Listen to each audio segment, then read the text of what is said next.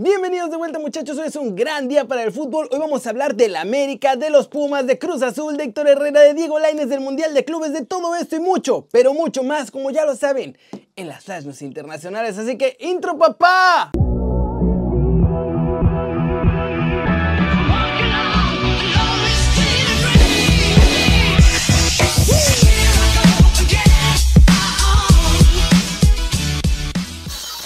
Arranquemos con la nota One Fútbol del día. América estrena camiseta y dividió a los fans porque unos la aman y otros la odian. Ya hace un par de semanas les había mostrado las filtraciones de esta camiseta, pero el día de hoy se hizo oficial. La elástica es en color blanco, con grabados en color negro. El torso tiene diferentes dibujitos, incluidas por ahí un par de águilas que según Nike son representativos de la cultura azteca. Los logos y los patrocinadores también van en color negro. Además de la camiseta de juego, sacaron la línea completa. Va a haber chamarras, que la chamarra será blanca con una franja negra en el torso y los dibujos en color blanco. También hay una sudadera que esta sería negra con los gráficos en color blanco. Y les digo que hay fans que amaron esta camiseta, pero hay muchos que dicen, incluso que es de las más feas que han visto en toda la historia de la América. Y recuerden que si quieren saber todo de la Liga MX, de la América y de los uniformes, pueden bajar la app de OneFootball. Es gratis y el link está aquí abajo. Con eso, nos vamos a la trivia del día, que vamos a hacer de Memo Ochoa, porque lo pusieron de modelo principal de esta nueva camiseta. ¿Qué edad tenía Memo Ochoa cuando debutó en América? A. 18 años, B. 20 años o C. 19 años. La respuesta al final del video, así que quédense para saber si acertaron o no. Y siguiente muchachos, noticia. Dineno está fuera de 3 a 8 semanas y los Pumas tienen perfectamente listo a su reemplazo. A la baja del delantero argentino es muy dura muchachos. Los Pumas ya solo tenían a él como figura importante al frente. Lo que pasará ahora es que el chavo montejano tiene la confianza de Andrés Lilini para ser el nuevo delantero titular de los universitarios. Eso sí, los Pumas también están buscando un delantero extranjero en el mercado, pero van por alguien de precio económico que sirva para meter competencia y no exactamente para que llegue a ser el titular. Así, los Pumas seguirán con su política de seguir empujando la cantera y con el buen trabajo que ha hecho Andrés Lilini, tiene confianza absoluta de la directiva y de los chavos que seguramente responderán en la cancha. Y ahora hay que ver qué conejo saca del sombrero porque el entrenador de los Pumas ha tenido bajas, ha tenido lesiones, ha tenido a los que le vendieron, ha tenido de todo y siguen dando buenos resultados. Cortecito internacional. El Inter de Milán se suma a la moda de cambiar de escudos muchachos. El cuadro lombardo hizo oficial la evolución de su logo. Habían dicho que iba a cambiar de nombre después de 100 años y que ahora iba a ser nada más Inter Milano, pero no. Ya el director del Inter dijo que no va a haber cambio de nombre, simplemente va a ser una nueva línea de logos con una imagen mercadológica mucho más limpia, parecida a la de la Juventus. El logo va a ser la M mayúscula con la I atravesada en medio también mayúscula. Estas dos letras ya estaban en lo que pues ahora sería el antiguo logo. Los cambios van a ser a partir del mes de marzo del 2021 y pues ahora todos minimalistas muchachos, todos minimalistas. Y antes de que nos vayamos con los mexicanos en el extranjero, vamos a hablar de Cruz Azul porque ya tienen listo el supuesto castigo al cabecita Rodríguez y es venderlo a Chile. Al parecer a Cruz Azul llegó una oferta de más de 6 millones por el uruguayo, pero la realidad es que esto más que castigo, pues sería benéfico, al menos para la cartera del jugador, porque tendría un sueldo millonario en aquella liga asiática. Eso sí, desde Cruz Azul dicen que no lo van a vender a menos que ya tengan amarrado a algún otro delantero, porque no pueden darse el lujo de perder a la estrella del equipo. Incluso con lo de la indisciplina de la semana pasada, ¿eh? eso no les importa realmente. Y ahora sí muchachos, vámonos, vámonos con el resumen de los mexicanos en el extranjero logrando todo.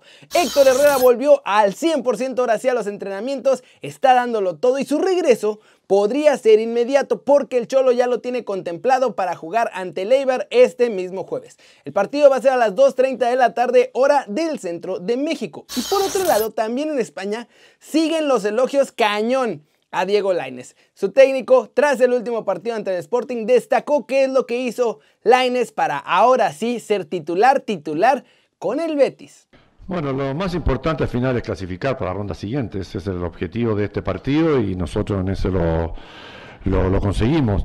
Pudimos darle también a algunos jugadores que están teniendo minutos porque se lo están ganando. El caso de, el caso de Rodri, el caso de, Diego Laines, eh, pudimos también variar el caso de, de Aiza, que estaba jugando muchísimos minutos, Claudio Grau, que viene saliendo de una lesión, Sergio Canal hizo 45 minutos, Nabil, Loren, eh, eh, Aitor, creo que pudimos hacer una mezcla, porque el plantel está respondiendo y uno como técnico confía en el rendimiento que van a tener importante, así que en ese aspecto, para mí como técnico, mientras mejor estén los 25 jugadores, para mí es muchísimo más fácil. Así que creo que, como dije recién, si están teniendo minutos, porque están teniendo eh, eh, actuaciones personales que le permite a uno como técnico respaldarlo y volver a jugar. Y no solo es Pellegrini, porque ahora toda la afición bética está encantada con nuestro chavo. En el último partido incluso lo calificaron como el mejor jugador de toda la plantilla y miren, eso no es poca cosa. Pero, pero, pero, la pregunta del día la vamos a hacer del más guapo de todos nosotros, muchachos. ¿Ustedes creen que debe volver a jugar ya con el Atlético de Madrid o no arriesgar una recaída y mejor esperar unos días más para que vuelva a las canchas? Díganme aquí abajo, muchachos. Flash News, Inter Miami anunció este lunes la llegada de Phil Neville a su banquillo. El inglés reemplaza a Diego Alonso que dejó su cargo a inicios de este mes de enero. El director deportivo del PSG, Leonardo, concedió una entrevista a France Football en la que habló de muchas cosas. Ya vimos lo de Messi desde la redacción, pero también habló del futuro de Neymar y Kylian Mbappé y dijo que no le va a rogar a ninguno de los dos para que renueven con ellos. Después de que se retiró el Oakland City por la cuarentena en Nueva Zelanda, la FIFA decidió adelantar la segunda ronda del Mundial de Clubes al 4 de febrero. El Abdulali, que había sido su rival, pues acaba de ganarse un boleto automáticamente a esta eliminatoria. Mario Mandzukic vuelve al fútbol y vuelve a la Serie A. El jugador croata ya pasó los exámenes médicos y será nuevo jugador del AC Milán. Olivier Giroud, delantero del Chelsea que suma 9 goles y que además termina contrato en verano, de acuerdo con Football London, está en los planes del Real Madrid. El Chelsea también está dispuesto a echar la casa por la ventana, muchachos, para fichar a Erling Haaland. Hay una web especializada que además es muy, muy seria y muy confiable que se llama The Athletic y ellos aseguran que los Blues pagarán lo que sea necesario por el noruego. West Ham tiene fijado su objetivo para reemplazar a Sebastian Haller, el sevillista Youssef Neysiri. Según The Athletic también, esta oferta que van a hacer es de 25 millones de euros. Ahora, de acuerdo con Bild, Lucas Podolski, que tiene 17 partidos, 11 como titular y 3 goles en el campeonato turco con el Antalya Sport, está a punto de pasar a la MLS con el FC Cincinnati. Kicker apunta que Klaas Jan Huntelaar, autor de 7 goles en 11 partidos en la Eredivisie con el Ajax, ya pasó la revisión médica con el Schalke y firmará con los alemanes pues en unas horas o para cuando ven este video ya será oficial. En Inglaterra, muchachos, el Arsenal lo hace de nuevo. Vuelven a ganar los Gunners en un partido ante el Newcastle United. Tres goles, de los cuales dos fueron de Pierre-Emerick Aubameyang, uno al minuto 50 y después él cerró la cuenta al 77. Al minuto 60, Bukayo Saka fue quien marcó el 2 a 0. Con eso, el Arsenal, los Gunners están en décimo lugar de la Premier League con 27 puntos en 19 encuentros. Todavía están algo lejos de los puestos europeos, pues están a 5 puntos del Tottenham y a 6 puntos para arriba de distancia de Liverpool que está en cuarta posición si quieren, si piensan entrar en las Champions. Por otro lado, en Italia, en Italia sigue el dominio absoluto del AC Milán, muchachos.